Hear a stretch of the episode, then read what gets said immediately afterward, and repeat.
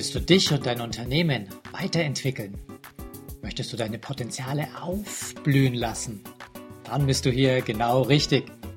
Hier bekommst du Anregungen für eine stabile Lebensfreude und Erfolg in allen Rollen deines Lebens. Hallo und herzlich willkommen von den Humortagen der German Speaker Association.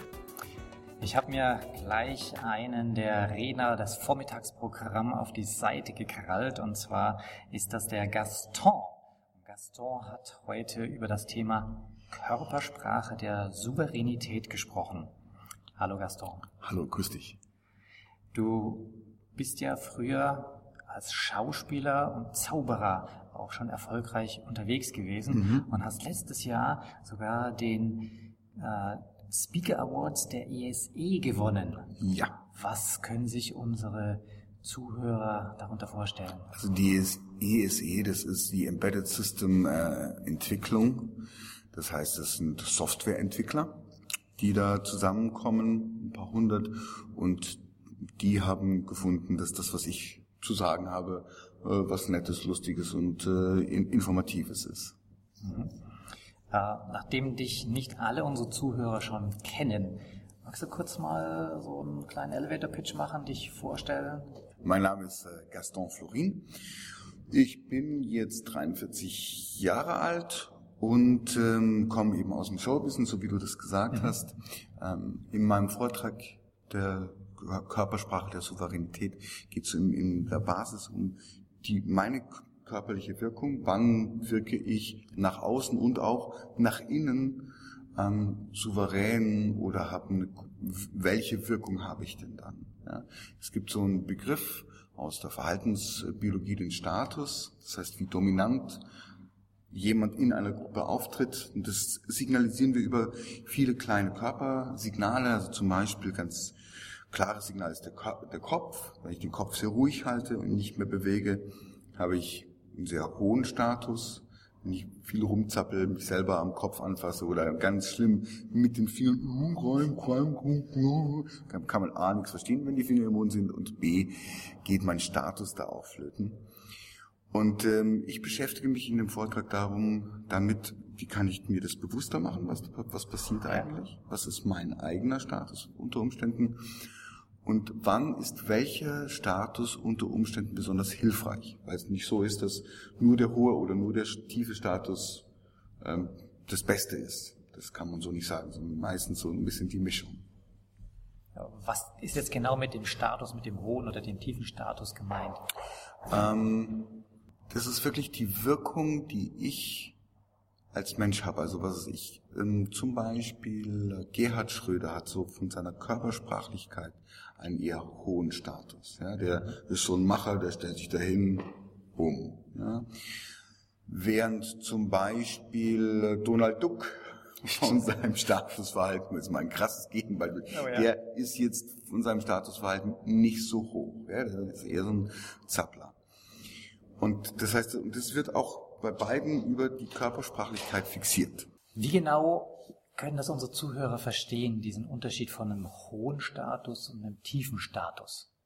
Ähm, vielleicht über, über das Podcast ist wahrscheinlich die einfachste Methode. Es gibt äh, das M, also so das, das nachdenkende M, und da gibt es zwei verschiedene. Der hohe Status, also jemand, der für sich viel Raum beansprucht, ja. setzt immer ein langgezogenes M am Anfang eines Satzes. Ähm, was ich Ihnen jetzt noch sagen möchte, ist das folgende.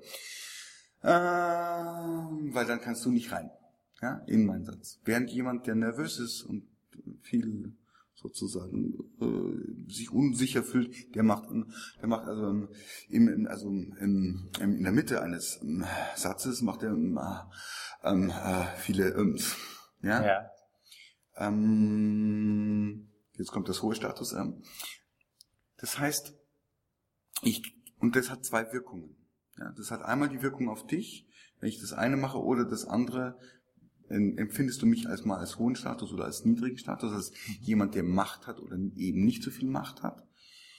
Aber es wirkt auch auf mich nach innen. Ja, weil oh. wenn, wenn, ich die ganze Zeit um, um, so mit dir um, kommuniziere, dann früher oder später, du merkst auch schon jetzt, wenn du mir zuguckst, können die es nicht sehen, aber ich fange an total an zu zappeln. Während wenn ich ähm, mache, bin ich viel ruhiger. Ja? Beides hat unterschiedliche Wirkungen, weil sozusagen der, der, der hohe Status wirkt so auf das Gegenüber, dass er Kompetenz ausstrahlt, aber auch ein bisschen Distanz. Während der niedrige Status, der wirkt nicht so kompetent, aber meistens wesentlich sympathischer, da gibt's mehr Nähe. Und in den meisten gesellschaftlichen Systemen ist es aber ganz gut, beides machen zu können. Also nicht nur Distanz herzustellen oder nicht nur Nähe, sondern ich muss es wechseln können. Und da geht es so ein bisschen darum, wie kann ich damit spielen, so dass ich leichter in der Kommunikation mir tue mit mir selber und mit den anderen. Das ist ja ganz interessant, davon habe ich noch nie gehört. Ich glaube, ich hole mir jetzt alle Podcasts an und lausche, wie meine früheren Interviewpartner geähmt haben. wann, wann und wie lange sie geähmt haben. Ja, ähm, im, äh, da ist schon ähm, das, das Thema, über das du heute gesprochen hast, war mhm. ja Körpersprache und diese Souveränität. Ja. Das M ist ja jetzt mehr etwas äh, Sprachliches. Ja. Und wie merkt man jetzt diese Souveränität an der Körpersprache? Also was sind da die Ausdruckssignale? Wie, wie bemerken wir das oder wie können wir es bewusst steuern? Also das, das mächtigste Tool in der Wirkung nach außen und nach innen ist der Kopf. Je weniger ich den Kopf bewege, desto mächtiger wirke ich sowohl auf dich als auch auf mich. Mhm. Je mehr ich den Kopf bewege, ähm, desto mehr werde, gehe ich in die Unsicherheit. Ja, oder auch in die Sympathie hinein. Also beides passiert an der Stelle. Und ähm, das heißt, das ist mal ein Beispiel für, für eine Reihe von kleinen Körpersignalen. Und das Schöne daran ist, wenn ich mir dessen bewusst bin, wir alle machen das die ganze Zeit. Das passiert immer. Das ist weil wir sind einfach soziale Wesen, das machen wir einfach. Wenn ich mir aber dessen ein bisschen bewusster bin, verstehe ich manchmal besser, warum passiert Kommunikation auf die Art und Weise, wie sie gerade passiert. Ja. Und wie kann ich unter Umständen Ziele, die ich habe, also was weiß ich, ich will einen Raum dafür schaffen, dass mir jemand Antworten gibt. Ist es besser, nicht so einen hohen Status aufzufahren, ähm, wenn ich aber zum Beispiel eine, eine wichtige Regel durchsetzen muss oder möchte, dann ist manchmal auch Klarheit besser und das ist verbunden mit einem etwas höheren Status. Und wie ist das jetzt mit äh, der Gestik, mit den Händen? Man sieht ja oft Leute, die richtig gute Redner sind, ausgebildete, mhm. und die haben auch große Gesten, aber dann bewegen sich die Hände viel. Ist das jetzt mit den Händen etwas anderes als beim Kopf? Ähm, das ist ein bisschen anders, funktioniert anders ähm, geht dann mehr sozusagen, wie viel Raum nehme ich mir ah. mit den Armen. Ja? Also wenn ich die Ellenbogen zum Beispiel am Körper lasse und mache mit den Händen rum, wirkt es komisch. Wenn ich dasselbe mit den Händen mache, habe aber die Arme dabei aus, also weiter weg vom ja. Körper, die Luft unter den Achseln, dann wirkt es selbstsicherer. Oder genau. Ähm, du hast ja sicherlich ein aktuelles Projekt auch für dieses Thema. Mhm. Wie heißt denn das genau?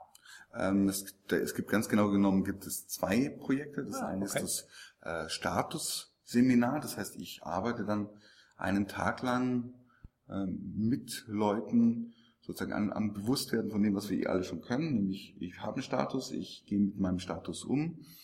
Ich trainiere da auch so ein bisschen, kann mir angucken, was hat welche Wirkung und in welcher Situation könnte ich das vielleicht benutzen.